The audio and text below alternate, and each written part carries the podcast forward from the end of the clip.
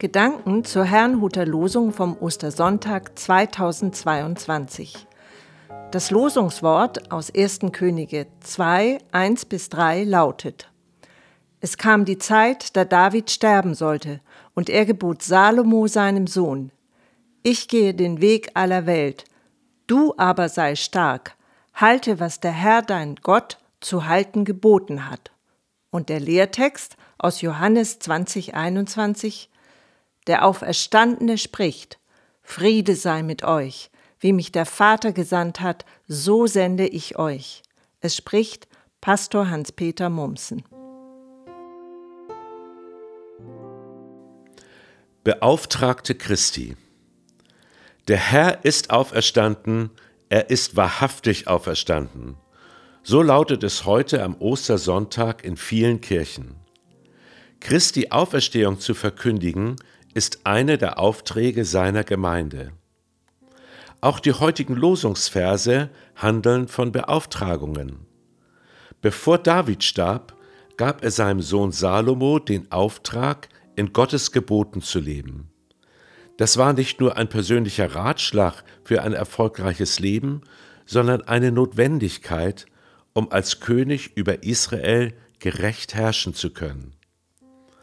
Auch Jesus Christus gab seinen Jüngern einen Auftrag, jedoch nach seiner Auferstehung. Sie setzten also nicht nur das fort, was er zu Lebzeiten begonnen hatte, vielmehr nahm Jesus sie in seinen eigenen Auftrag mit hinein.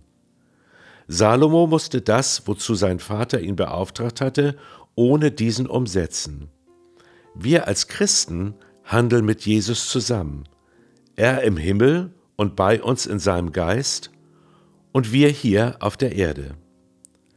Christi Auferstehung hat eine enorme Auswirkung, wie und was wir hier in seinem Namen tun. Alles geschieht zusammen mit ihm, so wie auch Jesus nicht ohne Gott den Vater handelte. So sagte er einmal, der Sohn kann nichts von sich selbst aus tun, er tut nur, was er den Vater tun sieht. Was immer der Vater tut, das tut auch der Sohn. Das bedeutet im positiven, unser Auftrag ist, alles, was wir tun, mit Jesus Christus zusammenzutun. Im negativen bedeutet es allerdings auch, alles, was wir im Namen Jesu, aber ohne ihn tun, ist Vermessenheit. Wir sind beauftragt, Christi Frieden in diese Welt zu bringen, wie wir dem Lehrtext entnehmen können.